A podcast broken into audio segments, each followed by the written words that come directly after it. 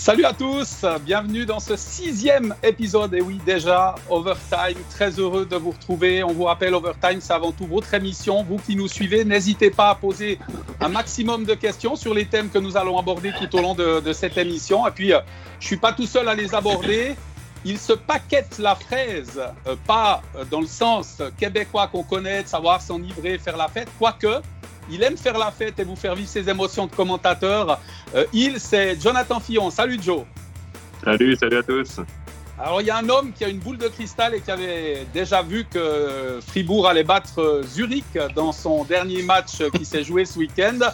Monsieur le sorcier, euh, Stéphane Rochette. Salut Stéphane. Salut tout le monde le troisième des intervenants à mes côtés aujourd'hui est en train de vous préparer une super série sur des jeunes talents du hockey sur glace euh, qui ont fait leur début en National League pour certains. Je vous en dis pas plus, vous trouverez ça prochainement euh, sur nos différents réseaux sociaux et à l'antenne également. Euh, c'est Jérôme Beuchat. Salut Jérôme. Salut Jacques, salut à tous. Le dernier, c'est un peu le couteau suisse. Il y a simplement le tire-bouchon que j'ai pas pris parce que j'essaye de boire avec modération quand je fais ce genre d'émission. Tantôt la prod, tantôt les commentaires. Euh, tantôt euh, également euh, le web avec les annonces que vous pouvez découvrir sur les réseaux sociaux. Et puis aujourd'hui, le plaisir de vous retrouver pour cet overtime. Vous allez bien, messieurs? Top, top.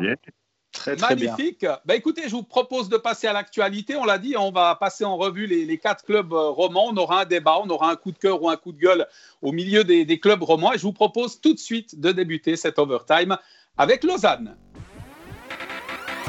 Et le Lausanne Hockey Club euh, qui a remporté une magnifique victoire. On va peut-être commencer par ça parce que dans l'esprit des gens, c'est déjà de parler euh, de la quarantaine, mais non, il y a eu un superbe succès euh, face à, Zug, le leader du championnat, qui avait plus perdu dans le temps réglementaire depuis 21 rondes de, championnat. Or, Joe, qui les a suivis, tu les as suivis quelques fois.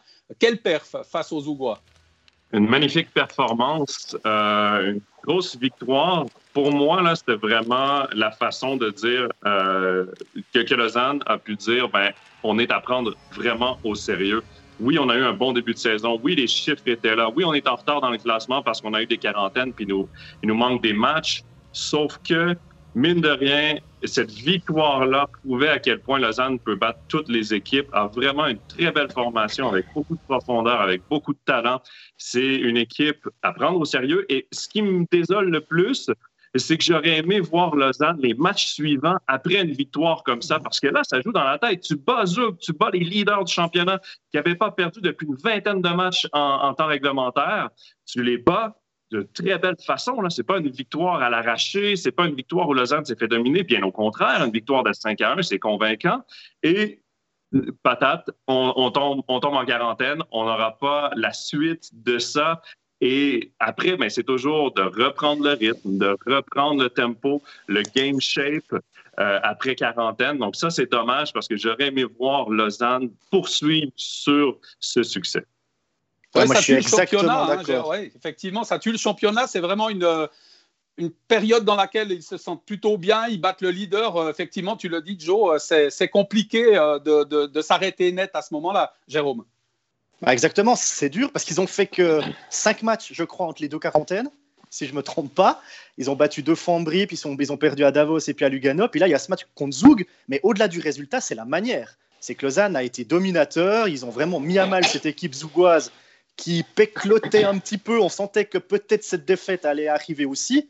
Mais c'est vrai que Lausanne a vraiment dominé un match qui était euh, un des meilleurs matchs qu'on a vu euh, cette, saison aussi, je pense. Et ce qui est intéressant aussi, c'est d'avoir l'apport aussi de Boson, de Douai. Donc, les buts ne sont pas venus que des ténors. Je pense que les ténors des deux équipes ont fait plus ou moins un match nul ensemble. Et puis, c'est la, profondeur de, de Lausanne qui, euh, qui est intéressante et ça, ça, donne encore des arguments pour dire que la transaction de cet été, quand vous voyez moi et Vermine qui performent OK, sans plus, et les gars qui ont apporté du soutien, qui ont apporté un équilibre à Lausanne. Donc la transaction qui était peut-être pas voulue à l'origine, celle de, de a peut-être tourné finalement en faveur de Lausanne. En tout cas, je ne sais pas que c'est mauvais pour Genève, mais disons que ça a amené un équilibre dans l'alignement de Lausanne qui est intéressant. Et je reviens à la charge avec un autre truc aussi, c'est qu'on voit dans ces matchs-là que la défensive, les joueurs de défense de Lausanne, c'est du solide, messieurs. Je pense que c'est la meilleure brigade défensive de toute la ligue. Il y a de l'équilibre, vous, vous avez des gars qui peuvent bouger la rondelle, qui peuvent apporter de l'attaque, il y a de la vitesse, il y a de la grosseur, il y a un équilibre gauche-droite qui est intéressant. Je pense que c'est là le point, le plus gros point fort, c'est qu'on a deux gardiens. On a un excellent gardien et un très bon gardien. Et puis, euh, qui peuvent assurer le fort tous les soirs. Ça, c'est un luxe dans cette ligue-là.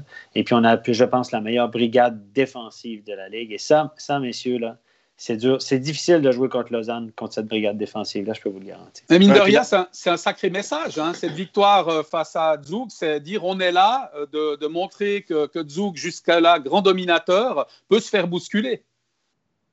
Oui, moi, j'aimerais revenir quand même sur ce que Steph dit parce que je trouve ça intéressant. L'année dernière, on a tant parlé de la défense de Genève. Puis c'est vrai qu'elle est encore bonne, cette défense à Genève, mais c'est rare qu'on vantait les mérites de la défense de Lausanne. Et c'est vrai que cette saison, oui, c'est une équipe avec beaucoup de profondeur en attaque qui marque des buts avec un gardien euh, d'exception en Tobias Stéphane, mais les joueurs, la brigade défensive devant lui est très importante et euh, nous prouve que probablement deux des meilleures brigades défensives de la Ligue sont en Suisse romande, sont autour du lac Léman, c'est Genève et Lausanne. Et pour revenir à la transaction, Steph en a parlé, la transaction, pour moi, c'est un win-win.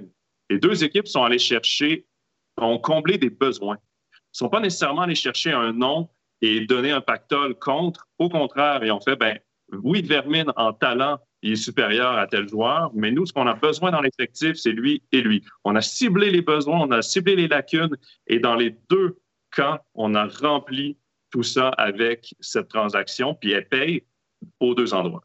Moi, ce que j'ai aussi retenu, c'est que Lausanne a envoyé un gros message pour la suite du championnat et pour les playoffs. C'est attention Zoug, attention Zurich, on est là et puis il faudra vraiment compter sur nous. Et puis surtout, on parle de la défensive de Lausanne. C'est même avec l'expulsion de Barberio, eh bien, ça a quand même continué de, de tenir la route. Donc, ce n'est pas un seul bonhomme qui fait la différence. C'est vraiment tout le monde qui a vraiment le haut niveau de National League. Maintenant, dans une telle configuration, cette victoire 5-1, vous l'avez d'ailleurs évoqué les trois, Lausanne gagne, aurait dû confirmer ce très bon résultat, se retrouve en quarantaine. Euh, Dominique euh, Babs nous dit autant de quarantaine à Lausanne, il n'y a pas un problème finalement euh, de, de, prise de mesure, etc. La de gestes barrières, c'est qu'une question de poisse. J'ai vu Stéphane tout de suite réagir à, cette question de, Dominique on ne peut pas dire, ah, ils ne sont pas disciplinés, ils ne font pas attention, ils ne mettent pas le masque, etc. Les gars, ils ont une vie, ils vont faire leurs courses, ils ont, ils ont, ils ont de, la parenté, ils ont des cousins, ils, ont ils sont comme tout le monde au quotidien, ils font attention, mais ils ont aussi des, enfants qui sont scolarisés. Ça peut venir de partout, donc c'est trop facile de dire, ah non, un problème de discipline. Euh, les gars, ils n'arrivent pas à la maison, puis s'enferment dans leur chambre, ils ont une vie de famille aussi, il ne faut pas non plus. Euh, je pense que là, c'est de la malchance, mais d'un autre côté, là, je pense que tout le monde va être immunisé. En tout cas, on y arrive bientôt. Hein. Lugano, J'espère pour eux. Ouais. Ambry, ils l'auront tous eu. Euh, Berne, ils l'auront quasiment tous eu. Alors là, on dit que l'immunité, ça dure trois mois. Là. Ça, c'est encore. Euh, on dit tout, puis le contraire de tout, d'être sûr d'avoir tout dit ce qu'il y a à la fin. Mais ça, c'est la bonne nouvelle, c'est que Lausanne, là, ils sont arrêtés de nouveau, mais ils ne seront peut-être plus arrêtés jamais, puis ils ne seront pas arrêtés éventuellement à l'aube des playoffs ou en playoffs ou euh, dans le dernier droit. C'est peut-être pas une. C'est peut-être. Je pourrais toujours dire ça comme ça. Ça, c'est fait, quoi. C'est réglé. Mais pour, pour, en revenir, Jacques, à ce que tu disais sur les quarantaines et ce que Steph disait, les joueurs ne font pas exprès, ils ont des protocoles à respecter. Et moi, là, je fais le parallèle avec la NHL. La NHL ont des protocoles encore plus sévères parce que quand les équipes vont en voyage, les familles des équipes se font tester deux jours avant le retour des joueurs parce que s'il y a un cas positif, femme ou enfant, les joueurs ne peuvent pas rentrer à la maison. Ils sont testés à chaque jour, les joueurs, le membre du personnel, euh, les soignants, tout le monde dans l'entourage des équipes sont testés et pourtant, il y a quand même des équipes qui sont mises en quarantaine euh, dû à des cas dans les équipes. Donc, à un moment donné, ça reste un virus, ça reste quelque chose de très difficile à contrôler parce que si on avait la réponse et la solution magique pour mettre fin à tout ça, on n'en entendrait plus parler du coronavirus. Mais il y en a encore un, c'est encore à risque. Et mine de rien, là, c'est une petite bulle, une équipe de hockey. C'est des gars qui sont toujours ensemble, qui se côtoient dans le vestiaire, sur la patinoire, euh, dans les, les, salles d'entraînement. Donc, au final, quand un est là, ben, c'est risqué pour les autres. Mais, finalement, euh, il a été évoqué notamment euh, par, euh, par la santé que, que, les enfants étaient beaucoup plus contaminés avec le nouveau variant. Finalement, ce virus s'attraperait plutôt. On ne va pas rentrer dans, une, dans un débat sur la pandémie, mais effectivement, les enfants sont plus contaminés qu'ils l'étaient avec l'ancienne variante. Ce qui prouverait, que les, joueurs de hockey, ce qui prouverait que les joueurs de hockey, c'est des grands enfants. Ça fait longtemps qu'on le dit. non, mais tu peux pas. Là tu peux... Non, mais tu peux pas dire à un hockeyeur de plus voir ses enfants. On est d'accord. Mais, mais le, le, risque, il est là, finalement, de contamination, alors qu'on cherche une raison de ces quarantaines. C'est le contact familial, parce qu'on a dit que finalement, c'est le contact familial tu veux faire quoi il y en a le plus. Rien, tu veux, tu veux dire qu'un hockeyeur, il peut quand même, malheureusement, c'est comme ça. Quoi. Mais il y a un truc qu'on peut il y a un truc qu'on peut dire, c'est que moi, ce que j'ai entendu, les gars, on parle pour parler, on est entre nous, mais euh, j'ai entendu, que la Ligue regardait la possibilité de jouer les playoffs euh, dans une bulle fermée à Cloton et à Zurich. Mais ça serait pas si mal en plus. Il n'y a pas de spectateurs. Il n'y a pas de spectateurs. les joueurs euh, iraient en playoff tous dans un même hôtel ou dans deux hôtels bulle fermée, un peu comme ils font en Amérique du Nord avec la, la Ligue junior majeure du Québec, là où joue mon fils. Bulle fermée, et puis euh, voilà, plus de contact avec l'extérieur. Tout le monde, c'est euh, comme on a fait à Edmonton durant l'été dernier, euh, durant les playoffs. On parle de ça à Zurich et Cloton. J'ai entendu ça pas plus tard que la semaine dernière. Et ce serait une décision géniale parce que tu ne peux pas jouer des playoffs avec des quarantaines. Parce que là, tu ne peux pas commencer avec un quart de finale, ben, pas le terminer ou pas le jouer en entier ou prendre un match ah, il y, a eu un match de jouer, ben on prend le gagnant de ce match-là pour pas, tu non, faire ça. Non, non, c'est playoff, tu peux pas. Tu les mets en bulle. il y a Gilles dans les commentaires qui, qui nous dit qu'il faut faire comme en NFL, une bulle durant toute la saison, même si ça coûte cher et que le contact familial, c'est dur. En Suisse, la Ligue a pas assez d'argent pour ça. En, NFL, c'est une des ligues, les, si ce n'est pas la plus, ligue la plus riche et prospère du monde de sport professionnel c'est beaucoup plus facile pour eux, mais tu ne peux pas mettre ça en Suisse, surtout avec le calendrier, euh, les, les, contraintes ici et là. Ouais, puis ça dépend aussi le salaire des, les salaires des joueurs. Quand tu gagnes un million par mois, peut-être que tu es d'accord de ne pas voir ta femme puis tes enfants pendant un moment, mais, Parce que, quand, es en train de mais quand tu gagnes moins, c'est. Tu es en train de nous dire que la femme et les enfants, ils ont un prix, toi. Non, ils n'ont pas un prix, mais c'est peut-être plus facile. Mais c'est peut-être plus facile. Non, mais ce que j'aimerais dire aussi, c'est que la quarantaine du LHC, on a vu que il euh, n'y a pas d'incidence sur les résultats. Hein. Quand, Lausanne est revenue de quarantaine, ils ont chaque fois fait des bons résultats. Là, ils sont dans le top 6. Ils ont au moins 6 matchs de moins que tout le monde qui les accompagne. Donc, au niveau du classement, ils sont confortables. Donc, même s'ils reviennent un petit peu en deçà après leur, leur, euh, troisième quarantaine, euh, ils sont dans une position vraiment confortable. Dis-moi, Jacques. À ce niveau-là, il y a quand même Fabrice de Gobet qui a réagi en disant que certains clubs sont plus touchés par les quarantaines. Euh, font peut-être aussi un petit peu moins attention et vont peut-être être favorisés par le classement euh, de points par match. Il estime que ce n'est pas vraiment juste pour ceux qui ont fait plus attention que les autres. Vous en, vous en pensez quoi, toi, par exemple, Joe? C'est une moyenne. Ben, j'ai un petit peu de difficulté avec la notion de faire attention ou pas attention, euh, personnellement. Fais attention à ce que tu dis d'ailleurs. Par contre, la moyenne de points par match, la moyenne de points par match, quand tu regardes le classement moyenne de points par match, oui, il y a des équipes qui vont monter, comme par exemple Genève, Lausanne.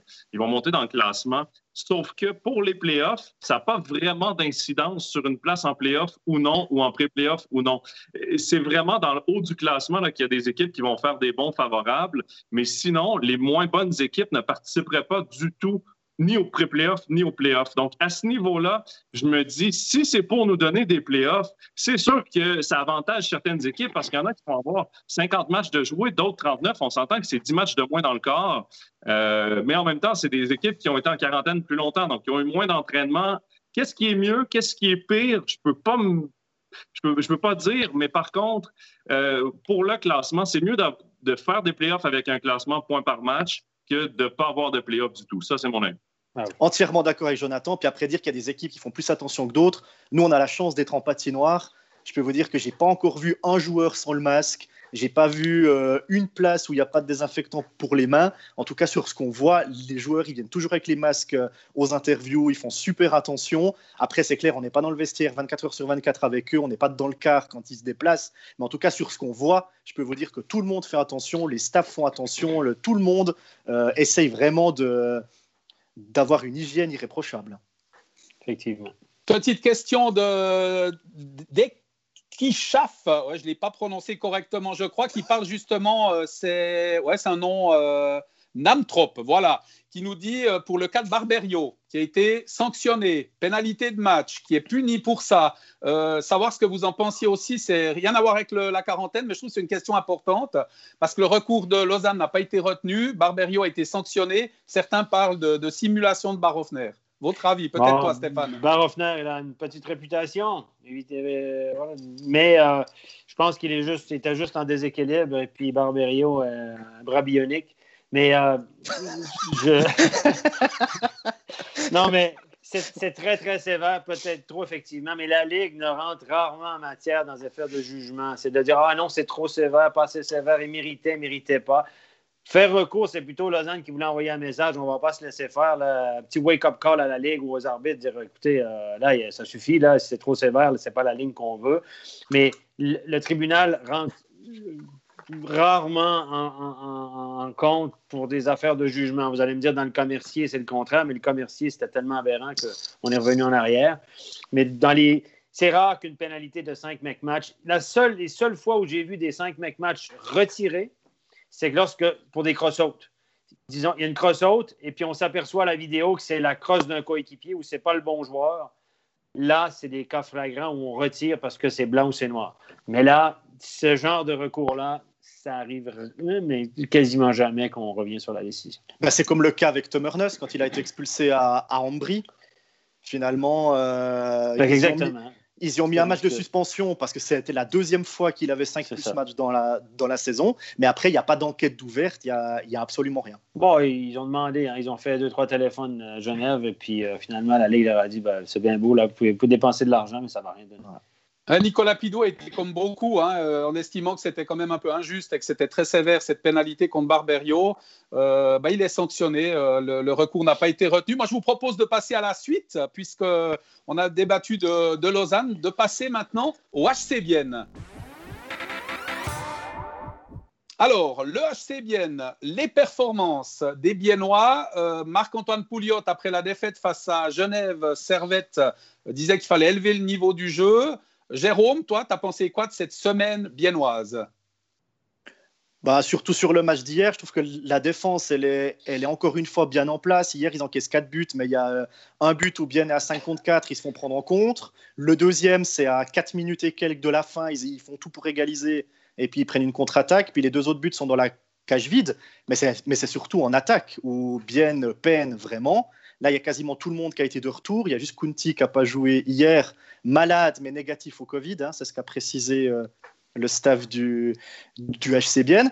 Et je m'inquiète un petit peu pour le HCBN parce que Leuenberger, il a trouvé ses lignes quasiment à chaque match, c'est les mêmes lignes d'attaque, sauf quelques changements, puisqu'il y a toujours euh, peut-être un blessé ou un malade ou quelque chose comme ça.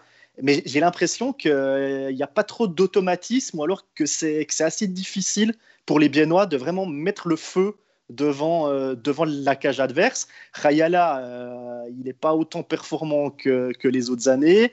Pouliot, il se donne beaucoup de peine, mais ça ne fonctionne pas. Donc euh, moi, je trouve que maintenant, c'est l'attaque qui pose problème à Bienne, alors qu'en début de saison, c'était la défense. Je, suis assez d'accord avec Jérôme. Par contre, je veux essayer de temporiser les choses. Parce que moi, j'ai l'impression que depuis le début de la saison, on est quand même dur à l'endroit de Bienne en disant bon, que quand c'est pas les gardiens, c'est la défense, sinon c'est l'attaque qui va pas. Vienne, dans les dernières semaines, ont eu un super passage, ont accumulé des points, oui, contre des équipes derrière le classement, mm. mais ils, ont remporté ces matchs-là quand même. Et ça, il faut le souligner. Et si on prend la défaite contre Genève, ça s'est terminé en tir de barrage. Si on prend la défaite contre Lugano, j'ai regardé le match aussi, et mine de rien, ben, il était dans le coup jusqu'à la toute mm. fin parce que ça s'est terminé 4 à 1, mais c'est resté longtemps 1 0 jusqu'en fin de troisième période. Donc, il était tout prêt d'aller chercher des points aussi à Lugano. Et, ça, ça dépend aussi des attentes qu'on a envers Bienne. Pour moi, Bienne, c'est une équipe. En ce moment, ils sont quoi? Euh, ils sont sixième, septième, septième, je crois? Ouais, septième. Mais, euh, mm-hmm. c'est là qu'on les voyait de toute façon. Est-ce qu'ils peuvent se mhm. battre pour la cinquième place? Je ne penserais pas. Ils vont se battre pour une des deux premières places des pré-playoffs et affronter un Ambry ou un Rappersville qui, en ce moment, leur cause pas trop de problèmes, qui viennent de battre dans une, dans une série de matchs avec contre des adversaires plus faciles. Ben, c'est là que je vois bien. Et pour ça, moi, oui, les défaites. Tu veux une victoire, j'excuse jamais une défaite. Euh, comme compétitif, tu veux toujours, comme compétiteur, tu veux toujours une victoire, mais quand même, bien, on peut quand même se réjouir des dernières semaines. Et quand même de mettre en avant Lugano, parce que Lugano restait sur une série de cinq victoires consécutives, équipe en confiance. Genève aussi, hein, avant d'affronter Vienne, était dans une belle dynamique.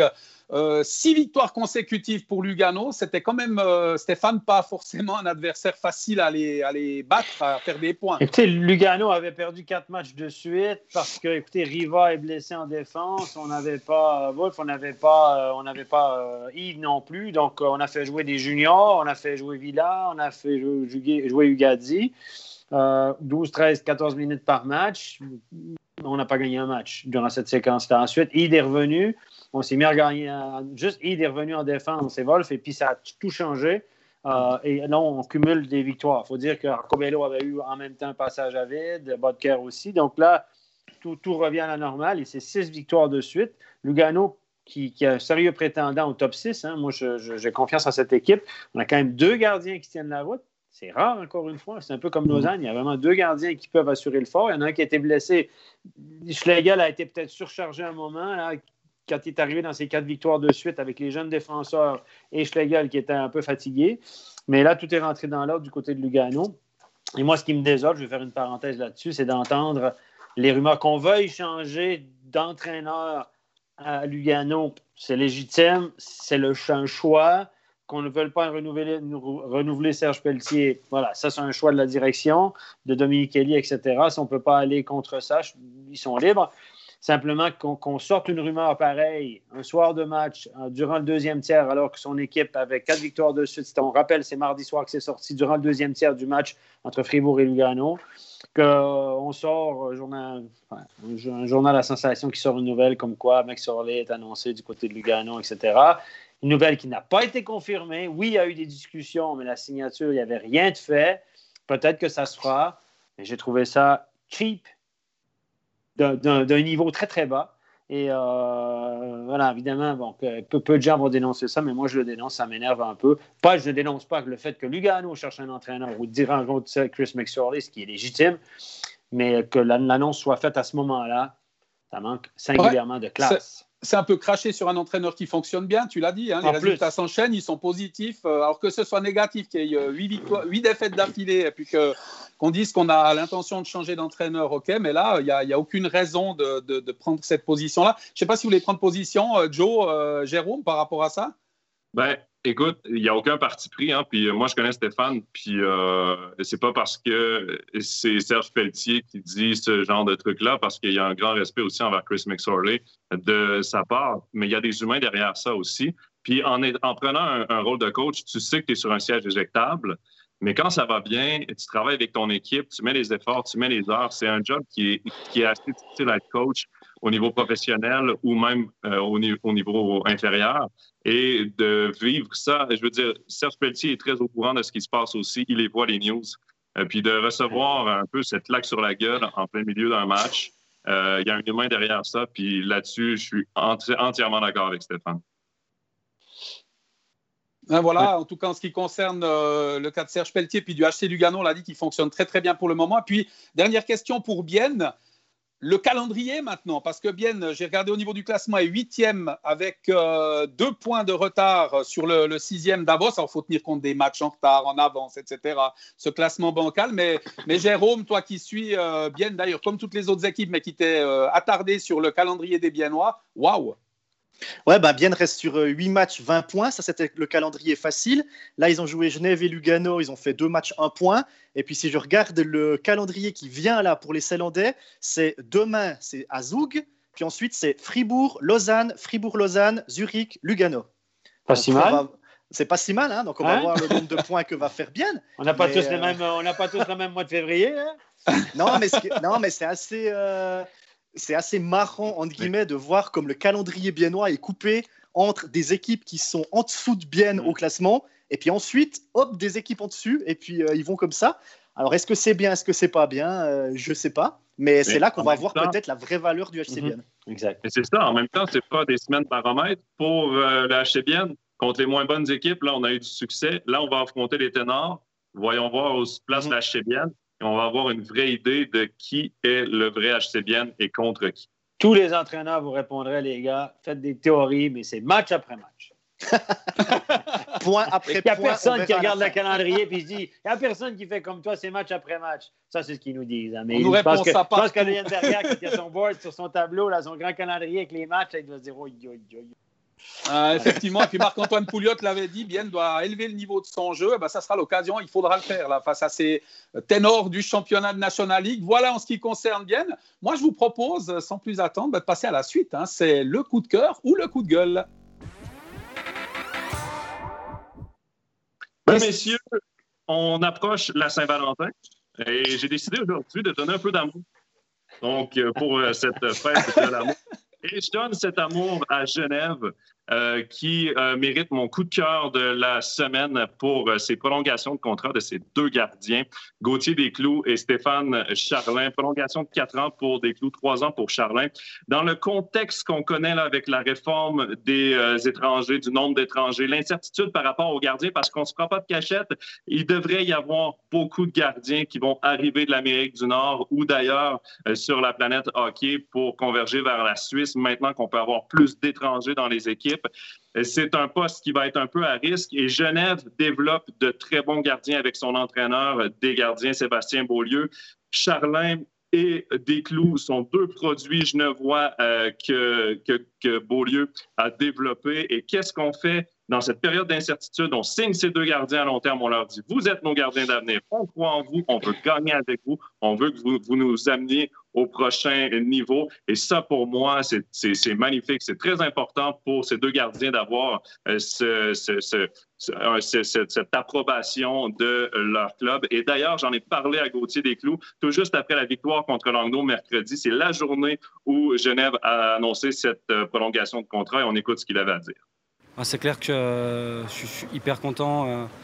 comme, le club l'a annoncé, enfin comme je l'ai annoncé à travers le club, euh, pour moi c'est aussi euh, chapeau au club de, continuer avec les talents suisses euh, et de pas aller. euh, c'est un premier geste de pas aller contre cette règle, d'aller contre cette règle de cet étranger. Et puis maintenant à voir, j'ai vraiment envie de, progresser avec ce club. Il y a tout est là. Je pense autant sur le plan développement physique. Je pense qu'on a le meilleur coach des gardiens en, Suisse. Le coaching staff, le, le plan de Genève est vraiment axé sur la progression, sur, euh, sur vraiment le- les talents locaux et c'est c'est quelque chose qui me plaît et qui me donne envie de me battre pour ces couleurs. Gauthier Desclous, euh, bon, je ne sais pas si vous avez eu exactement la bonne partie de l'entrevue, là, mais ce qu'il disait, c'est qu'évidemment, il était hyper content euh, de cette, de cette euh, signature, euh, que Genève surtout continue avec les talents suisses et aller contre cette règle des sept étrangers. Ça, c'était l'essence de son message. Bien sûr, dans deux ans, là, Genève va avoir cet étranger de signer dans son effectif, mais une chose est sûre, c'est que ce ne sera pas devant le filet. On garde deux gardiens suisses, deux produits de la maison. Et ça, moi, j'en suis très heureux et pour les deux hommes et pour euh, la santé de notre euh, hockey suisse. Et Stéphane, pour un gardien, là, c'est beaucoup, ça joue beaucoup entre tes deux oreilles. hein. C'est souvent une question de confiance. Et là, d'avoir la confiance des patrons, c'est sûr que tout est en place pour avoir des bonnes performances de ces deux-là dans les Ben, prochaines c'est années. sûr. Écoutez, il a, il a prolongé de 4 ans, mais il avait encore un contrat pour l'année prochaine, Gauthier Desclous. Donc, il est signé jusqu'en 2026, pour les cinq prochaines saisons. Donc, vraiment, on veut en faire notre gardien numéro un. Puis, Charlin, c'est un excellent bon, un bon, bon jeune potentiel qui va euh, gentiment prendre du galon. Mais effectivement, c'est un message fort à envoyer. Et je- je- mes sources me disent que Genève n'était pas forcément pour, comme d'autres équipes d'ailleurs, gentiment, tout dans off, les gens nous disent on n'était pas forcément pour les sept étrangers, mais bon, là, ça s'est passé comme ça. Finalement, on a voté pour. Et ce que j'ai su, faire une parenthèse là-dessus, c'est que c'est un package. Les clubs ont voté pour un package qui comprenait la non-relégation, qui comprend un plafond salarial, qui comprend un certain nombre de trucs. Donc, chacun, il trouve un peu euh, son compte là-dedans, puis vote parce qu'il y a un ou deux éléments qui leur plaît, un ou deux autres éléments qui leur déplaît. Euh, D'ailleurs, Ambry, Langnau, c'est la raison pour laquelle ils auraient voté pour le package, pas forcément pour les étrangers, ils ne sont pas forcément en accord avec ça, mais il y a surtout la non-relégation, fait qu'ils se sont dépêchés de lever la main ou pas. Je sais qu'Ambry s'est abstenu, par exemple. Mais Genève, j'ai cru entendre qu'ils n'étaient pas forcément contre, euh, pour ces sept étrangers. Mais le message est clair, parenthèse, le message est clair, c'est que nous, on ne va pas aller chercher de gardiens étrangers, en tout cas pas, pour les deux prochaines années.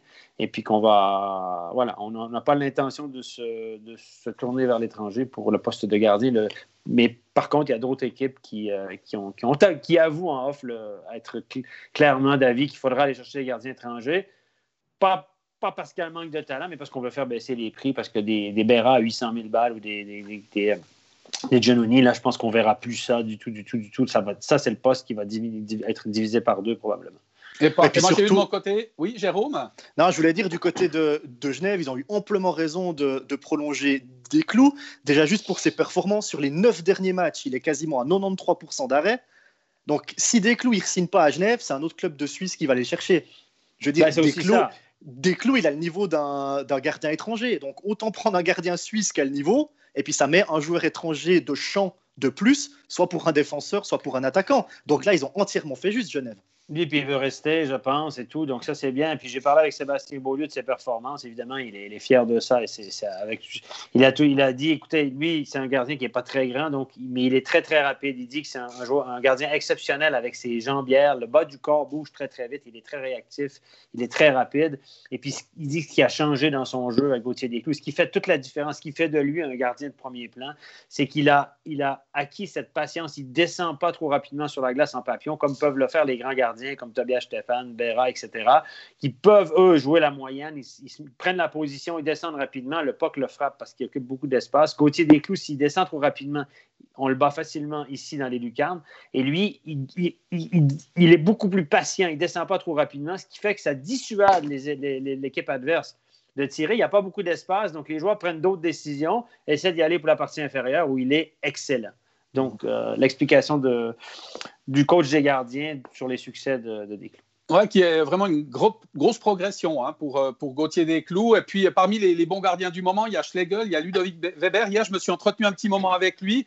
Euh, on a parlé justement de ces, cet étranger, ce que ça allait influencer pour lui. Il a dit que finalement, pour lui, qui était dans, dans une pleine phase de progression en étant le numéro un maintenant, qui se sentait peut-être un tout petit peu moins concerné, alors pas par vantardise, mais en disant qu'il fait ses preuves maintenant et qu'il est dans un beau train, mais il parlait surtout des jeunes les jeunes qui arrivent derrière, effectivement, qui auront peut-être plus l'opportunité de, faire un match de temps en temps, comme c'était le cas jusqu'ici, si on, amène des gardiens étrangers supplémentaires dans, ce championnat. Mais relativement serein, Ludovic Weber, qui en est à quatre blanchissages euh, cette saison. On rappelle que le meilleur, c'est Schlegel. Je ne les ai pas cités les deux euh, pour rien, messieurs. Voilà, je crois qu'on a fini cette partie coup de cœur. Très bon coup de cœur, hein, Joe. Euh, très, très bonne idée de, parler de, ce renouvellement de, contrat. Et puis, puisqu'on est sur Genève, eh bien, on va continuer avec le club genevois. Et pour débuter, euh, parlons déjà de la bonne semaine hein, de Genève Servette qui a remporté deux succès, Langnau, puis euh, le match à Vienne qui s'est joué au bout du suspense et au, penalty. Euh, bah, Peut-être toi, Stéphane, t'en penses quoi de ce Genève actuel, de, ce que tu as pu voir, notamment dans les puck and goal et puis back check de, de, cette semaine J'étais à Langnau pour commenter le match avec Joe. J'accompagnais dignement Joe à Genève. Écoutez, Genève a joué un bon match, a dominé Langnau. On a manqué un peu de réussite en première période du côté de Genève. Langnau a marqué un but à contresens.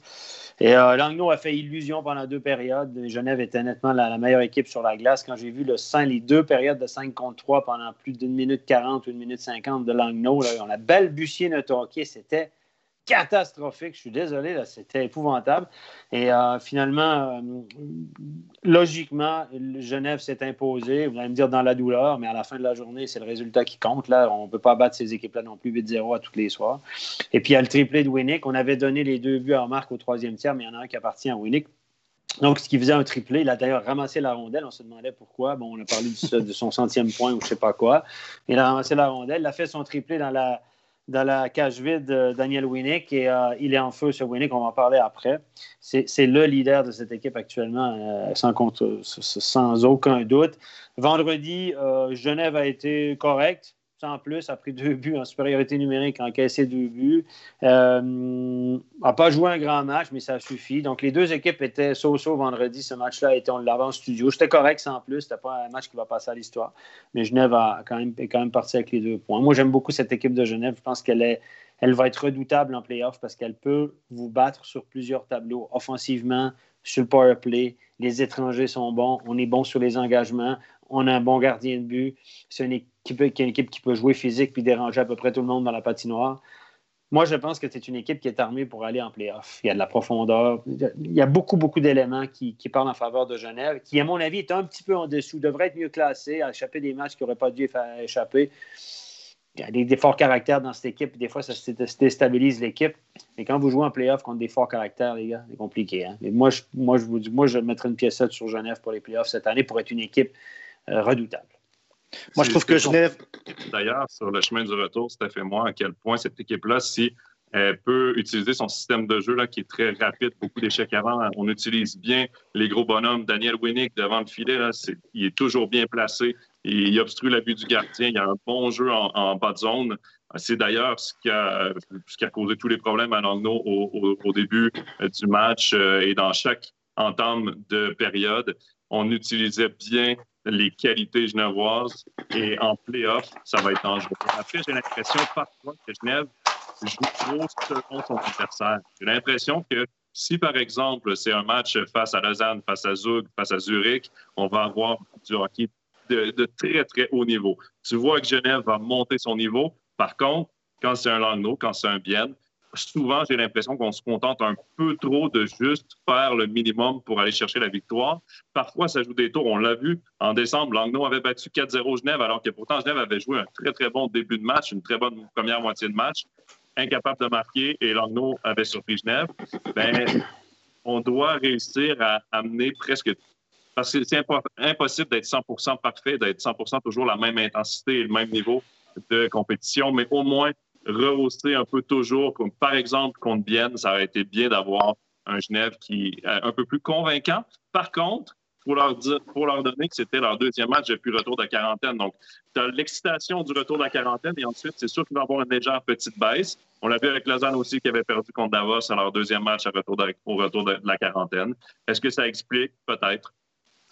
Alors, j'ai quelqu'un qui parle de, passivité des jeunes voix. C'est Nicolas euh, qui nous a adressé ce message. Euh, il évoquait notamment la Coupe de Suisse, puisque les jeunes voix ont perdu contre Berne. Alors, estime-t-il que Berne est une équipe euh, moins importante, en guillemets, que les autres, mais ça a coupé un petit peu cette série de, succès pour, pour les jeunes voix. Peut-être toi, Jérôme.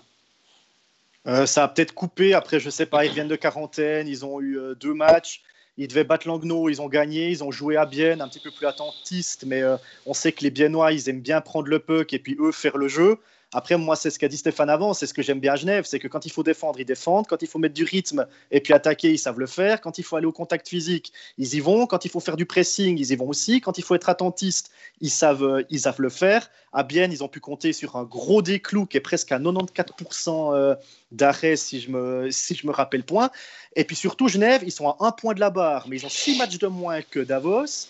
Euh, il y a tous les feux qui sont ouverts. Donc, euh, moi, je pense qu'il ne faut pas se faire de soucis pour Genève. Sauf catastrophe, ils seront dans les six. Et puis, j'aimerais pas être l'équipe qui va jouer contre Genève en quart de finale de play franchement. Non. Stéphane, de ton côté, tu as.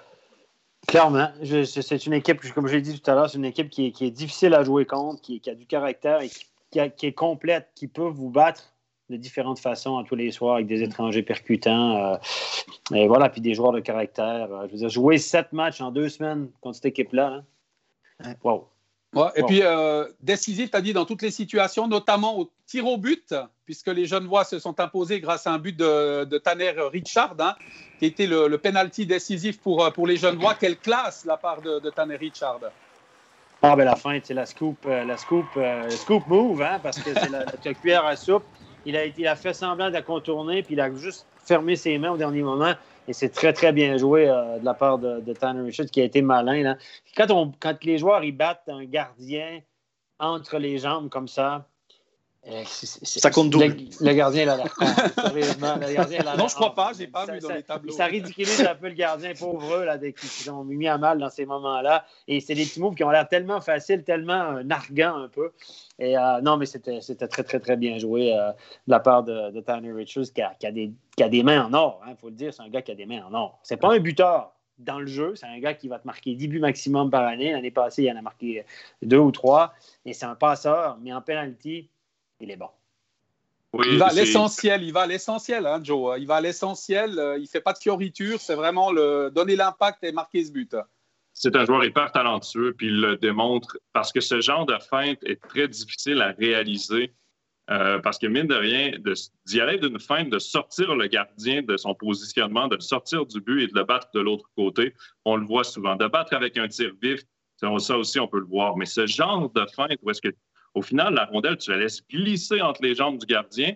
Le gardien qui, habituellement, va toujours, euh, va toujours être en papillon, va toujours euh, euh, être certain d'avoir sa canne entre les deux jambes pour ne pas donner ce trou durant son déplacement. Ben, ça prend des mains, mais c'est, oui, c'est les mains, mais c'est tout. Si on regarde le, geste technique en entier, c'est du grand hockey. C'est vraiment des gestes techniques qui sont difficiles à, réaliser. Et c'est magnifique qu'on ait ce genre de, de but euh, dans notre championnat. On a parlé pas de fioriture parce que vous m'avez vu venir. Stéphane a demandé à revoir le penalty d'un certain Linus Omar, qui est un grand joueur. Encore une fois, on ne frappe pas Linus Omar, mais sur ce penalty, quand même, Stéphane, tu as, vraiment voulu. Regardez le jongle, regardez le départ. Et tout le monde rigole euh, dans la patinoire quand il fait son petit jonglage déjà. C'est... Non, il rigole, mais on rigole. C'est, drôle pour les, gens qui sont à la maison, pour les trucs YouTube. Mais là, il s'est, loupé propre en ordre. D'ailleurs, je crois, je crois bien qu'il n'a jamais marqué un but en penalty euh, depuis qu'il, dans ces années qu'il a joué en Suisse, euh, ces dernières années et puis cette année, mais ça a vérifié. Mais on ne peut pas faire ça. Je veux dire, Linus Marc se plaint qu'il n'est pas du. Patrick Aymon ne l'a pas mis. Ça fait plusieurs fois qu'on va en pénalité du côté de Genève. On ne l'avait pas mis. Peut-être une fois, mais je sais qu'en tout cas, à deux, trois reprises, on ne l'a pas mis. Puis il y avait beaucoup de questions. Ça paraît-il qu'Omar se posait des questions. Pourquoi? Pourquoi? Ben, vous l'avez la réponse. Pourquoi? Parce que lui, il fait des feintes YouTube. Il ne veut pas marquer un but. Il veut être sur, les réseaux sociaux. Donc, voilà. Mais je, m'excuse, mais c'est un manque de respect. Ça ne se fait pas. Il y en a qui vont me dire ah, ben, non, non, ça ne se fait pas. Tu vas là, il, part, il jongle. Imaginez qu'il se loupe et que le puck part à gauche, à droite, qu'il part en arrière, c'est fini. Je disais, ça peut. Puis, honnêtement, il, a, il, a, raté son coup. Je pense qu'il voulait l'immobiliser sur sa canne, la transporter pour que ce soit sur tous les réseaux de sociaux de la planète. Hein, superstar. Et puis, il, il s'est loupé, puis il s'est loupé propre en ordre. moi, je pense que tu ne peux pas faire ça. Il est, je le répète, c'est un excellent joueur de hockey. Il a un talent fou. Quand il rentre dans la zone, il trouve des lignes de passe, il isole les adversaires, il protège son puck. Je l'ai vanté gros comme le bras, je sais. Il est bourré de talent, ce joueur-là. Je le dis, mais les gens sélectionnent toujours la, mauvaise partie que je dis sur lui. Et puis, mais les, parce que les gens de mémoire collective, mais il y a des trucs dans son jeu qui fait de, qui fait de lui un joueur excellent, mais qui ne joue pas pour l'équipe. Je suis désolé, parce que ça, c'est selfish, c'est individuel. il veut juste, c'est ça. C'est ça, c'est pas correct. parce que, que le joueur s'appelle Linus Omark, ou peu importe son nom, qui est le standing ou l'importance dans l'équipe, peu importe, on s'en fout. Tu ne peux pas. C'est pas un match euh, All-Star de NHL. Tu vas voir des trucs comme ça quand il n'y a pas d'enjeu. Là, il y a un point en jeu. Tu es le premier tireur de l'équipe. Tu dois donner le tempo. Tu dois battre. Tu es dans une compétition de hockey, là. C'est un championnat. Il y a beaucoup d'argent en jeu. C'est ton métier.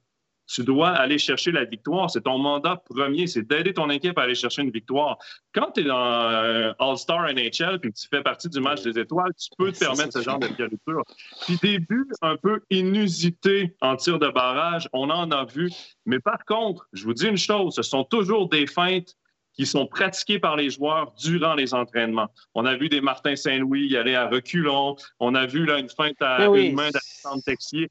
Ce sont des gestes techniques qui sont pratiqués et que les joueurs battent les gardiens à l'entraînement comme ça, ils se disent je vais l'essayer. Par contre, remarque, de jongler avec la rondelle comme ça, ça donne quoi? Rien sauf le risque d'échapper et de perdre ta chance au but. Et ça, que ce soit Marc ou n'importe quel autre qui l'aurait fait, c'est pas la place. La prochaine fois, moi, si je suis l'entraîneur, je t'envoie pas au penalty. C'est sûr et certain. Tu restes assis, et les autres qui veulent marquer parce qu'ils veulent le point supplémentaire, eux, je vais les envoyer. Je peux vous dire que dans la tête des joueurs, des coéquipiers sur le banc, ils disaient Mais qui, il faut quoi, machin? C'est pas possible. non, mais c'est ça, là. Non, c'est ça, c'est sûr. C'est ça, là. C'est ça. Parce que quand vous faites un penalty, tout ce que vous voulez pas faire, c'est de ne pas louper le puck en partant, comme Brad Marchand avait fait. Donc, la, chose que tu fais, regardez tous les joueurs, quand ils récupèrent la rondelle, ils regardent le puck, ils prennent contrôle de la rondelle pour ne pas le louper. Il y a deux, trois dribbles faciles, etc. Au début, c'est prendre contrôle de la rondelle, s'assurer que le puck ne roule pas, ne vienne pas sur la tranche tac, tac. Puis après, sur le dernier stretch, soit ils accélèrent, soit ils arrivent en angle. Et là, ils peuvent essayer un gris-gris. Ted Enby est arrivé l'année passée, puis il avait flippé le puck, puis il avait tapé. Ça, c'est une feinte. C'est un geste qu'il a entraîné, qu'il a voulu pratiquer, il a marqué. Mais au départ, là, c'est quoi la feinte? Là? C'est Justement, quoi la feinte, à, part que ce soit repris sur les réseaux sociaux? c'est exactement ce que je voulais dire, Steph. C'est que quand tu arrives devant le gardien, tu essayes une feinte. si tu la rates, au moins, tu as fait une feinte pour essayer de battre le gardien. Mais là, il jongle en, prenant le puck. C'est pas comme ça qu'il va déstabiliser le gardien. Ça sert à quoi? Non, ça sert absolument rien. Il s'est déstabilisé lui-même. Non, le jonglage de départ, il risque de perdre le puck. Je pense encore à ben par exemple. Panuchai à Davos, qui a marqué un but extraordinaire. Euh, c'était la saison dernière, un but génial. Euh, là, il a fait la feinte devant le gardien. Et là, de faire une feinte pour prendre à défaut un gardien, ok. Mais de mettre en danger l'équipe et les deux points que peut remporter l'équipe en, en, faisant mumuse euh, au milieu de la patinoire et en montrant, regardez, je sais jongler, c'est effectivement extrêmement, extrêmement dangereux. Et puis, c'est pas de cracher sur un joueur que de dire ça, c'est juste de dire la réalité des choses. Il faut être objectif. Faut pas, faut, à un moment donné, il y a des trucs qu'on doit dire, puis ça fait partie du truc, et c'est notre job aussi de relever les points positifs. Et Dieu sait qu'on en relève des points positifs sur Remarques, mais de temps en temps, euh, voilà, il faut, faut, remettre l'église au milieu du village et là, vite fait, justement, dans les commentaires, j'ai vu Nicolas qui dit Stéphane, on n'a pas une mémoire collective, on pense pareil. C'est de loin pas le joueur d'impact du GSHC. Je pense que c'est un joueur d'impact. Je pense que Linus Sommer, par son talent et par ses points, c'est clairement un joueur d'impact. Moi, je changerais le mot joueur d'impact pour leader. Je ne pense pas que c'est un leader à Genève. Le leadership de Genève ne vient pas de Linus Sommer. Par contre, est-ce que c'est un joueur talentueux, probablement le plus talentueux du championnat? Pour ses qualités personnelles. Offensive. Il trouve des lignes de passe en attaque. Il rentre quand il rentre dans la zone, en entrée de zone, c'est incroyable. Je veux dire, il met, il ralentit, il change de vitesse, il trouve des passes sur revers, etc. Il a une vista de la ligne, de la ligne rouge au but, de la ligne bleue au but. Il est exceptionnel. Je veux dire, c'est un, chasseur de points. Il fait des passes, que, il trouve des lignes de passe que d'autres ne trouvent pas. Et c'est ça son talent. Par contre, quand c'est le temps de patiner dans l'autre sens, on dirait que la glace, elle monte comme ça. Et je, l'ai montré en studio vendredi. Il faut vivre avec ses plus et ses moins. Puis à la fin, c'est quoi les plus et les moins? Est-ce qu'on est vraiment gagnant? Je ne le sais pas. C'est les entraîneurs qui peuvent répondre à ça. Et moi, ce que, quand je vois des vendredis, ce que j'ai relevé en studio, c'est des trucs objectifs. On a vu la paresse sur son back-checking. Il n'a pas pris la bonne ligne de patinage sur le joueur alors qu'il était en avance. Il y a des petits trucs comme ça que moi, je vois, et je peux vous dire que tous les entraîneurs voient à la vidéo. Donc, voilà. Donc, c'est un joueur qu'il faut prendre comme ça. Pour son côté flashy, un petit truc à l'attaque, son utilité en power play, mais gommer un peu ses défauts. Et tu l'as dit, je pense qu'ultimement, ce n'est pas, pas un leader. C'est un joueur talentueux, mais ce n'est pas un joueur qui va leader une équipe à un championnat, ce qu'il n'a d'ailleurs jamais fait. Et ça, ça dépend aussi pas que de lui. Évidemment, il faut être à la bonne place au bon moment. Mais voilà. Et puis, c'est, c'est, faut le prendre comme ça. Mais moi, ce que j'aime pas, c'est quand on dit. Parce que souvent, on a tendance, même dans nos trois étoiles, les gars, soyons honnêtes, on parle de ceux qui ont fait des points, de ceux qui ont marqué. Le gars qui a été mhm. hyper bon défensivement, qui a donné des bonnes premières passes toute la soirée, qui a pris son homme, qui a soulevé la canne de deux gars devant lui au dernier moment, qui a boxé out, ben, c'est moins vendeur. Donc, évidemment, ah, on marque, on marque. Mais à un moment donné, il faut regarder les deux côtés de la patinoire. moi, je regarde ça souvent, les entraîneurs le regardent. Et, voilà, c'est juste de remettre un peu les choses en perspective sur un joueur hyper talentueux qui a aussi des côtés qui agacent. Et on ne doute pas que Patrick Hamon va lui remonter gentiment les bretelles pour le remettre à l'ordre. voilà ce qu'on pouvait dire sur ce penalty. On espère que vous l'aurez compris que c'est un grand joueur, mais qui a quand même l'esprit d'équipe qui, qui, qui compte avant tout. On va passer à la suite du programme. La dernière équipe euh, dont nous allons parler, ensuite il y aura le débat, c'est Fribourg. Alors, Fribourg-Gotteron, j'ai eu l'opportunité de, vivre la victoire hier euh, de, Fribourg face à une équipe de Zurich, certes diminuée, euh, mais Stéphane, tu étais avec moi. Quel état d'esprit de la part des Dragons? Parce qu'on connaît leurs difficultés à bien terminer les rencontres. C'est toujours un petit peu dans. C'est poussif. Ils se font égaliser, ils se font passer en fin de match, notamment perdu 2-1 face à Lugano. Là, ils ont tenu euh, bon face à un Zurich diminué, mais quand même, ils ont tenu bon.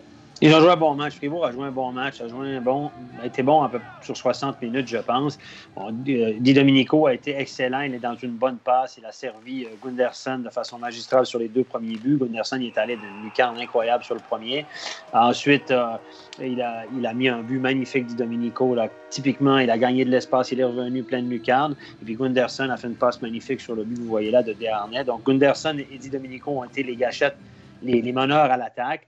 Mais dans l'ensemble, je trouve que euh, Fribourg a joué un bon match. Berra, sans être flamboyant, bon, sur le premier but, il y a un petit quelque chose à dire, mais je veux dire, de façon générale, il a été bon. Il y a eu beaucoup de pucks déviés devant lui qu'il a su maîtriser. Le puck l'a frappé, il a joué la moyenne. Donc, c'était un bon match pour Berra qui a encore une fois la qualité de rendre des trucs difficiles faciles.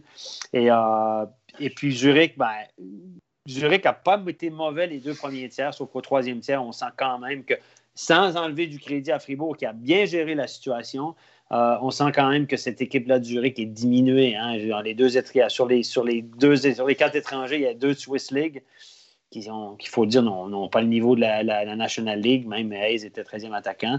Et euh, il, manque c'est une équipe qui manque cruellement de profondeur. Il faut dire aussi, à l'heure actuelle, et puis il faut dire aussi qu'ils avaient joué cinq, en, cinq matchs en sept soirs, trois matchs en quatre soirs, alors que Fribourg était au repos depuis mardi. Et moi, j'avais prédit une victoire de Fribourg parce que euh, c'était le temps ou jamais pour battre euh, Zurich, amoindri par les blessures et fatigué. Ce qui n'enlève pas du crédit à Fribourg qui a bien géré son troisième tiers parce que c'était quand même serré. Hein? Et ils ont bien géré la situation. On n'a pas donné de POC inutilement.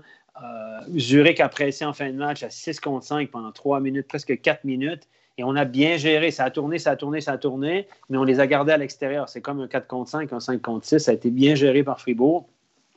Les leaders se sont levés, le gardien a fait le job, et puis les employés de soutien ont fait le travail du côté de Fribourg. C'est une victoire qui va faire du bien au moral et puis satisfaire aussi l'entraîneur. Euh, enfin, on a gagné un match contre une, grosse synergie. Et David bon. l'a dit, on a évolué en équipe. Hein. Véritablement, c'est ça la grande difficulté euh, lors des derniers matchs. C'est un peu démobilisé et tout. ils n'ont pas répété les erreurs qu'ils faisaient jusqu'ici pour finalement remporter cette, cette victoire. David Desharnais a dit on doit rester positif. On ne doit pas voir le, verre à moitié vide, on doit voir le verre à moitié plein. C'est ce mhm. que les Dragons ont fait, Jérôme. Ouais, ben, moi, je vais retenir deux choses. Vous parlez d'un Zurich amoindri, mais il ne faut pas oublier que Fribourg était aussi amoindri. Il manquait quand même Stolberg, Aaron Rossi et Bikoff. Ce pas non plus euh, des, petits, euh, des petits juniors. Hein. Est-ce que Aaron, à, moins, à moins 16, c'est vraiment. C'est vrai, c'est vrai, mais Il manquait quand même des joueurs. Et, bon, et puis, ce que j'ai surtout bien aimé de Fribourg, c'est que quand Zurich a mis le 2 à 1, je me suis dit, ouh, ça va être compliqué. Et puis Fribourg a su revenir. Fribourg a su passer. Euh, a su passer l'épaule. Et puis c'est ça surtout qu'on va, qu'on va retenir. Et puis Fribourg a montré qu'il pouvait battre un, top 5.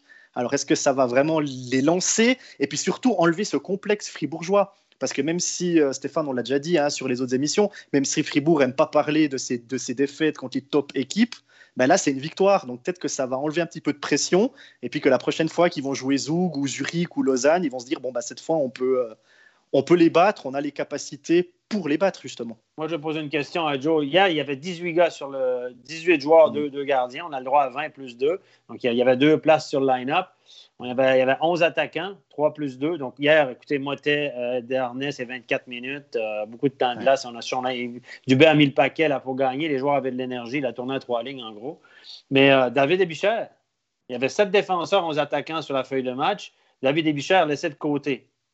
Est-ce que la réponse qu'on a eue, c'est qu'il dit ouais, ça sert à rien d'aligner votre défenseur, de toute façon, je ne le ferai pas jouer. Mais est-ce que tu le mets quand même dans l'alignement? Au cas où il y a une pénalité, majeure, euh, une blessure à un défenseur Pourquoi ne pas plus 10, David Evicher Je pose la question à Joe. Ben, c'est que tu as le luxe d'avoir de l'espace dans ton effectif pour le rentrer. Et comme police d'assurance, ben, je l'aurais rentré. Si tu veux lui faire passer un message, parce que la, la raison pourquoi il n'était pas en uniforme, peut-être que Christian Dubé veut lui faire passer un message, peut-être qu'il n'est pas satisfait des dernières performances de Bichère. C'est une chose. Par contre, habille-le, laisse-le sur ton banc, ça passe un message, ça aussi. Explique-lui surtout la situation, parce qu'il ne faut pas oublier là, que Bichère est, très jeune. Tu dois avoir une bonne communication avec lui. Comme ancien joueur, je pense que Christian Dubé est conscient aussi qu'il doit avoir cette, communication-là avec David Bichère. Mais j'avoue que dans le match, si tu as une blessure, si tu as un Gunderson qui se blesse, ou peu importe le défenseur. C'est un cinq minutes, c'est pas ce qui peut arriver. Hein? Tu fais quoi? Tu as un, défenseur qui se blesse, un autre qui, qui, sort, et là, tu vas jouer avec effectif très réduit. Et même si ça fait longtemps que tu n'as pas joué et que les joueurs sont capables d'en prendre un dernier, capable de faire 24 minutes, même chose pour Motet, ça, je ne suis pas inquiet. Mine de rien, c'est à un moment donné, tu ne sais pas, Zurich, comment ils vont sortir. Si Zurich décide de faire patiner Fribourg, mais vraiment, le 24 minutes, ça se peut que les gars aient la langue à terre, puis que si le match est serré à la toute fin, mais ça se joue sur cet élément. Heureusement, tout s'est bien passé pour Fribourg, mais cette décision-là, si jamais il y avait eu une défaite et qu'il y a des joueurs qui seraient sortis ou qui auraient joué avec effectif très réduit pour le reste du match, il y a des questions qui seraient ressorties après. Mais Donc, il y a... un peu de spot. Oui, exactement. Pour revenir à cet alignement, tu disais qu'il y a des blessés du côté de Fribourg, mais quand je regarde les trois étrangers blessés du côté de Zurich, Rowe, Kruger, Peterson, puis vous jouez avec deux étrangers Swiss Ah ouais, c'est autre chose. Hein? Euh, qui, a fait, qui a fait la différence dans le match hier pour Fribourg? Gunderson et euh, Di Domenico, deux étrangers. Euh, et, le, luxe d'avoir cinq étrangers à Fribourg cette année, ça rapporte, hein, parce que Di Domenico, c'était toute une signature. Je l'avais dit au début de l'année, c'est un excellent joueur de hockey. Euh, on se l'était posé la question d'ailleurs. Pourquoi cinq étrangers? Est-ce que ça va être bien dans le vestiaire ou non parce que Di Domenico n'était pas satisfait de son utilisation avec Langno. Et ces questions-là sont toutes sorties. Et finalement, ben, ça prouve à quel point c'est une richesse d'en avoir cinq, mais cinq de qualité. Parce que Di Domenico, hier, là, moi aussi, j'ai regardé le match. Puis c'est le Di Domenico que moi j'aime voir parce que c'est un joueur que j'adore. Un joueur avec beaucoup de hangs, beaucoup de, d'émotions dans son jeu, parfois trop, parfois ça lui nuit. mais quand il est capable de gérer tout ça et que c'est fait de la bonne façon, c'est un joueur sur la patinoire qui est magnifique à voir jouer, qui peut faire gagner son équipe comme on l'a vu hier. Euh, Richard Ruffieux a posé une question maintenant, messieurs, qui n'a rien à voir avec les joueurs qui ont évolué lors du match. Un joueur était absent. On se posait beaucoup de questions sur, euh, sur son avenir. On s'en pose toujours d'ailleurs. C'est Andrei Bikov, annoncé blessé hier. Euh, Richard Ruffieux nous dit est-ce que vous pensez que Fribourg va renouveler Bikoff Alors c'est vrai que c'est un peu bis repetita parce qu'on parle de salaire, de diminution de salaire, etc. Et puis question dans la question, ensuite vous pourrez répondre à ces deux questions. Une très bonne question, la deuxième également. Sandy Jeanin, euh, au niveau des, juniors du côté de Fribourg, euh, ce que vous en pensez? Peut-être, euh, on va commencer avec André Bikoff, hein, parce que c'est le sujet brûlant du moment, renouvellement ou pas? Bah, moi, vas-y, Jérôme. Moi, je pense qu'il faut le signer parce que c'est un enfant de Fribourg. les supporters aiment bien quand même pouvoir s'identifier à, à quelqu'un dans un, dans un club, et c'est les jours dont on parle. Je veux dire, à Fribourg, il y a, il Sprunger qui a fait toute sa carrière là.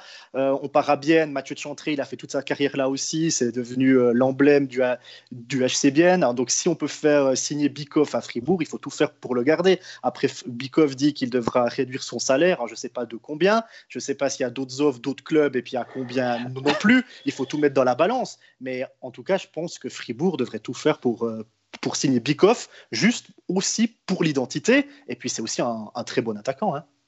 Euh, est-ce que l'identité, ça se paye?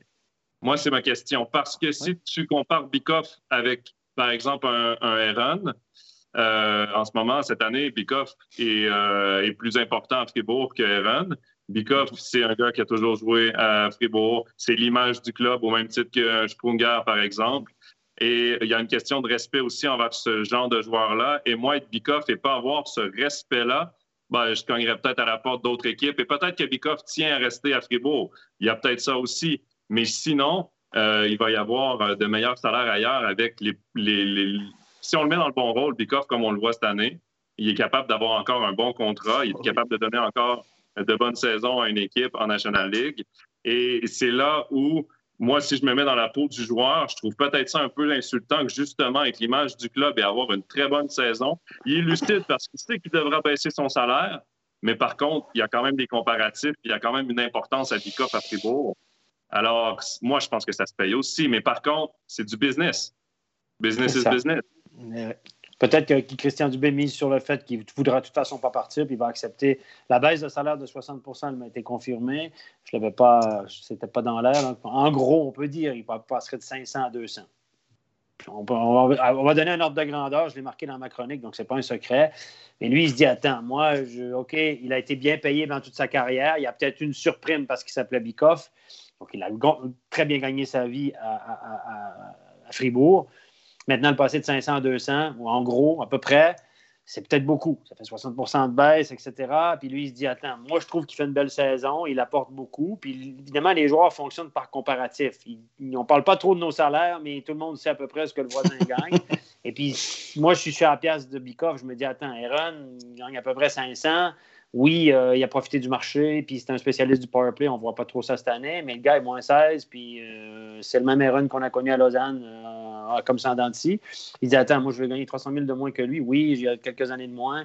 Donc, il se dit Attends, puis le respect, ben, Dubé peut dire à contrario, ben, tu as toujours eu des bons salaires, tu as, été gâté ici parce que justement, tu as, été favorisé. Bon, il y, a différentes façons de voir ça. Moi, je pense qu'on mise sur le fait qu'il ne va pas partir ailleurs puis il va accepter pour rester à Fribourg.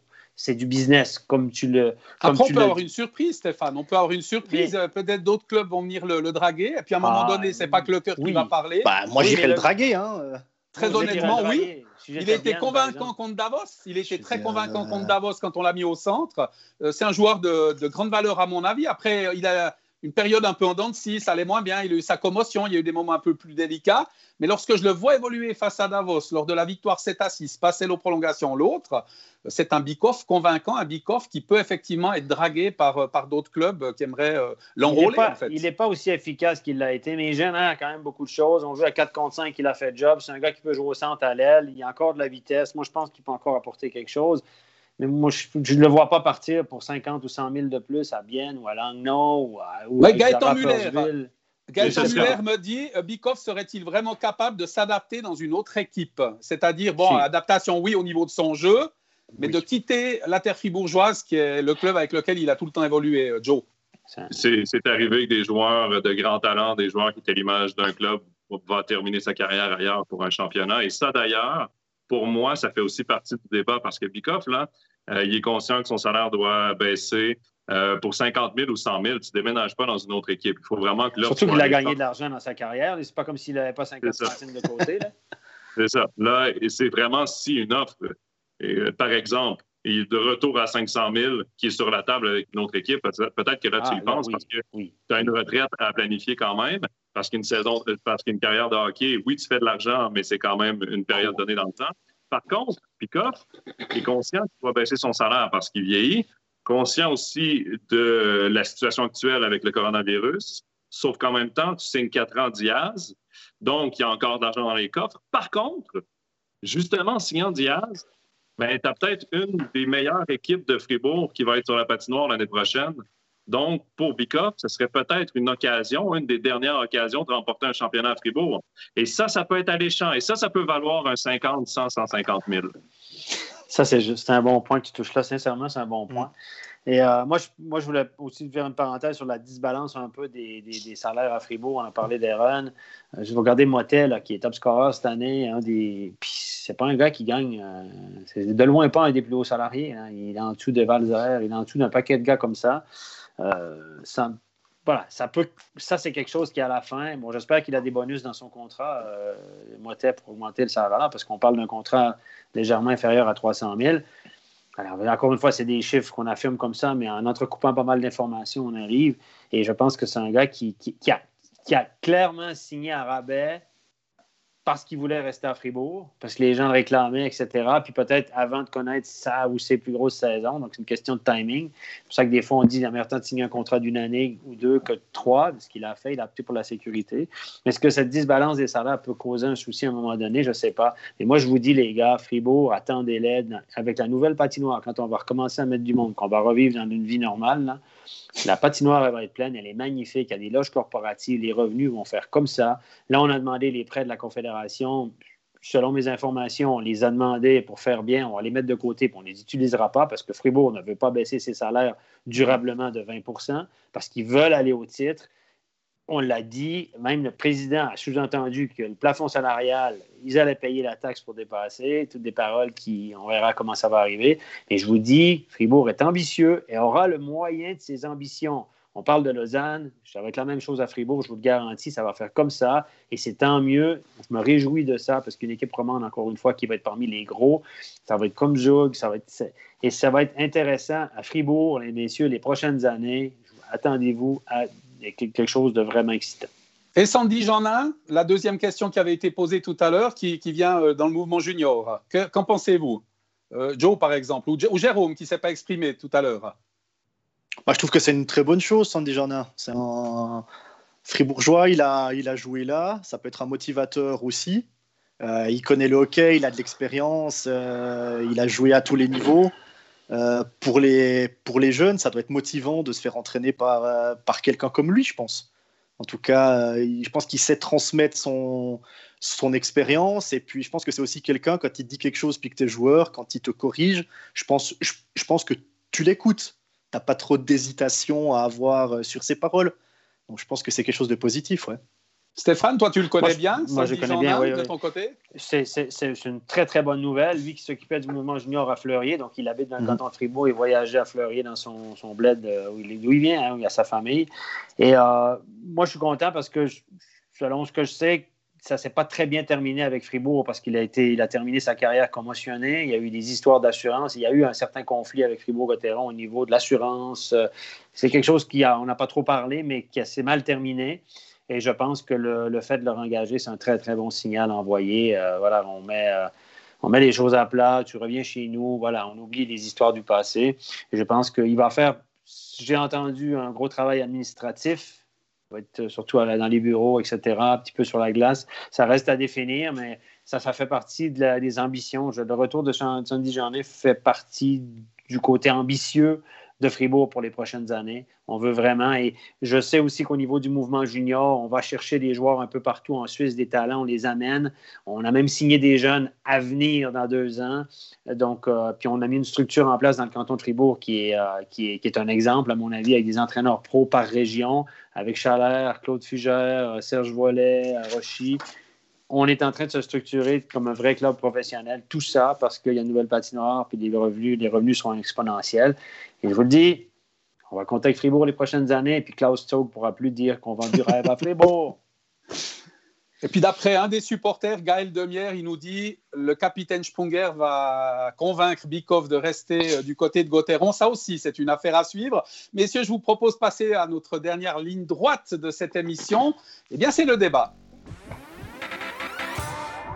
Un débat dans lequel on en a discuté avant cette émission vous laisse s'intéresser d'un peu plus près euh, par les joueurs marquants de ce début de saison qui qui vous ont marqué, qui euh, par leur jeu. Alors je sais déjà toi Stéphane que c'est Linus Omark. Je vais pas te donner la parole. ah, non, mais moi faut pas me poser. Moi c'est Linus Omark.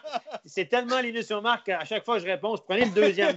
Quand je vous parle de mon meilleur, je vous parle du deuxième de ma liste. Après. Voilà. Ben justement, le deuxième de ta liste, Stéphane, dans les joueurs qui t'ont marqué dans, dans, ce début de championnat. Winnick, Winnick, Winnick. Après un début de championnat euh, comme ce coup-ci, comme ça, Winnick est dominant dans toutes les phases de jeu. On l'a vu vendredi à 4 contre 5 euh, en power play, etc. Winnick est. Euh, et le, moi, je pense que Winnick est le grand leader de cette équipe euh, genevoise. il y en a plusieurs, hein, mais moi, j'aime beaucoup Winnick. Je parle des, derniers, droits. Évidemment, il y en a d'autres, mais euh, j'aime beaucoup l'apport de Winnick dans une équipe de hockey. Ah, je serais intéressé de savoir ce que nos téléspectateurs qui suivent cet overtime pensent, quel joueur les a principalement marqués? Mais en attendant de voir s'ils donnent leur, opinion sur ce sujet, Jérôme, de ton côté, ton, joueur qui, t'a vraiment marqué sur euh, cette première phase de championnat? Alors moi, j'ai commenté quatre des cinq derniers matchs de Zurich et il y a un joueur qui m'a marqué, c'est Sven Andrighetto. Il mesure seulement 1m78, mais on a l'impression qu'on voit que lui sur la, sur la glace. Non mais c'est assez fou. Il vient de marquer au moins un point sur les 13 derniers matchs, donc ça fait depuis le 8 janvier. Il est à 13 matchs, 18 points. Et mais ce que j'aime aussi avec Andrighetto, c'est qu'il sait tout faire. Quand il faut accélérer le jeu, il le fait. Quand il faut donner une passe, il donne la passe. Il arrive même à faire des passes. Je suis sûr que d'autres joueurs n'auraient même pas pensé qu'une passe était possible. Alors que lui, il arrive à la faire. Ça arrive dans la palette.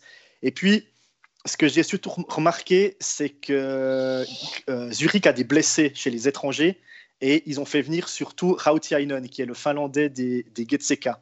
Et sur les trois premiers matchs qu'il a fait avec euh, Zurich, Rautiainen, il a été dans la ligne de Diem, Prassel, puis une fois Diem avec Pedretti. Et c'est un joueur ordinaire. Et tout à coup, contre Berne, l'entraîneur a mis Rautiainen dans, le, dans la ligne d'Andri Ghetto.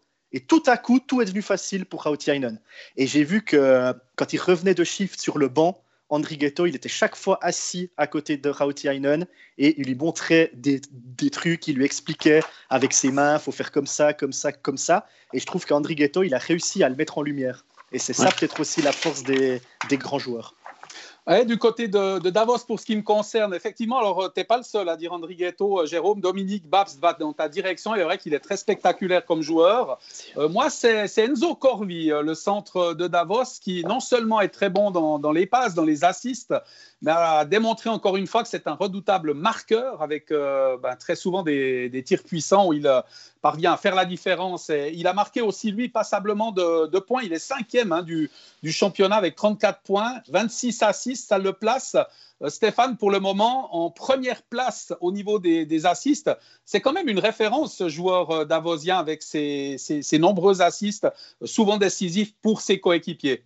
C'est un gars qui marque moins de 10 buts par année. Là, il est rendu à 8. Il en a marqué 3 en power play, là, ce qu'il n'a pas l'habitude de faire. Mais c'est un, un, passeur hors pair il a, obtenu beaucoup de points en power play aussi. Hein. C'est 5 buts, 9 assists en power play. C'est presque la moitié de ses points, un petit peu moins en power play parce qu'il donne le puck. Il est, il est sur le half wall de ce côté-là, puis il donne le puck à Nigran. Nigran, il shoot le puck comme une machine. Donc ça, ça rentre chaque fois. Donc tu obtiens des passes faciles sur le power play. Mais c'est un, fabricant de jeu. Ce qui m'a toujours dérangé dans son jeu, moi, c'est son côté perimeter. C'est un gars qui reste beaucoup en périphérie, mais Dieu, ce qu'il le fait bien, cette périphérie. Hein. Donc, euh, il le fait bien, il, il, la donne, il fait comme Tanner Richards, c'est un joueur comparable. Corby est moins physique, mais il est, il est vraiment bon. Il a une vision du jeu. Il rend les autres meilleurs autour de lui. Il fait que les autres marquent des buts. Et, euh, et voilà, il connaît, je pense, sa meilleure saison en carrière. En tout cas, c'est cette saison-là qui, attire le plus mon attention. Corby qui avait été un petit peu en ces, ces dernières années. Mais cette année, chapeau. Il y, a, beaucoup de, commentaires maintenant de, des personnes qui nous suivent. Kenny euh, Labatte qui dit euh, en bulle, euh, il est en feu. Mélanie Gobet, notre ancienne collègue qu'on salue au passage, nous dit Kylian Motet, bien évidemment. Di Domenico, tu en as largement parlé, Stéphane. je ne sais pas si on a retrouvé Jonathan. Qu'il faut en choisir un. Le problème, c'est qu'il faut en choisir qu'un. Mais je ne sais pas qui c'est qui, fait cette émission. Il s'est simplifié la tâche. Hein. Il s'est simplifié la tâche, Jonathan. Vous allez tout de suite voir. Il n'a pas pris forcément la direction des, des joueurs parce qu'il dit euh, talent de cette première partie de championnat, il dit pas forcément défenseur, attaquant. On t'écoute, Joe. Euh, ben, messieurs, écoutez, euh, moi, mon téléphone a eu peur du mot débat, je crois. Censure automatique. Ta question, la question t'a figé. Moi, je ne moi, moi, je suis pas dans la polémique. Hein. Moi, je veux pas, euh, je veux pas me mettre de l'huile sur le feu, donc j'ai décidé de m'abstenir. Euh, donc non, je ne sais pas quels sont les joueurs euh, qui ont été nommés par vous, messieurs, ou par les, les, spectateurs. Là, je ne sais pas où est-ce que vous en étiez rendus. Donc, je vais essayer de vous suivre au fil de la conversation. On les a tous nommés. On les a tous nommés. Mais on demandait, c'est que quel le joueur qui t'a le plus marqué? Moi, c'était Winnick. Jacques, c'était Corvi. Euh, Jérôme, c'était André Ghetto. Et toi, tu as trois secondes pour décider. Ben, comme ça, euh, euh, pour ne pas prendre dans les mêmes équipes ou les mêmes joueurs, là, évidemment, si je vais du côté de Lausanne, parce que je, les ai commentés récemment quand même, il y a Lucas Frick vraiment qui s'est réveillé. Et ça, j'ai trouvé que ces dernières semaines étaient très bonnes. Oui, au niveau offensif, mais surtout au niveau des points, oui, mais surtout pour ce qu'il crée sur la patinoire. Quand je l'ai commenté contre Ambry, j'ai trouvé vraiment que euh, son, soutien à l'attaque euh, il devenait vraiment une sorte de général pour, euh, pour la relance, une très bonne relance de la part de Frick. Et aussi Malguin, évidemment. Malguin, je pense, depuis le 4 euh, décembre, il y a deux matchs seulement qui a été blanchi de la feuille de pointage. Donc, il est régulier sur la feuille de pointage. Ça, c'est quand même très impressionnant. Vous me direz, Lausanne, depuis le 4 décembre, ont eu deux quarantaines. Je suis d'accord avec vous.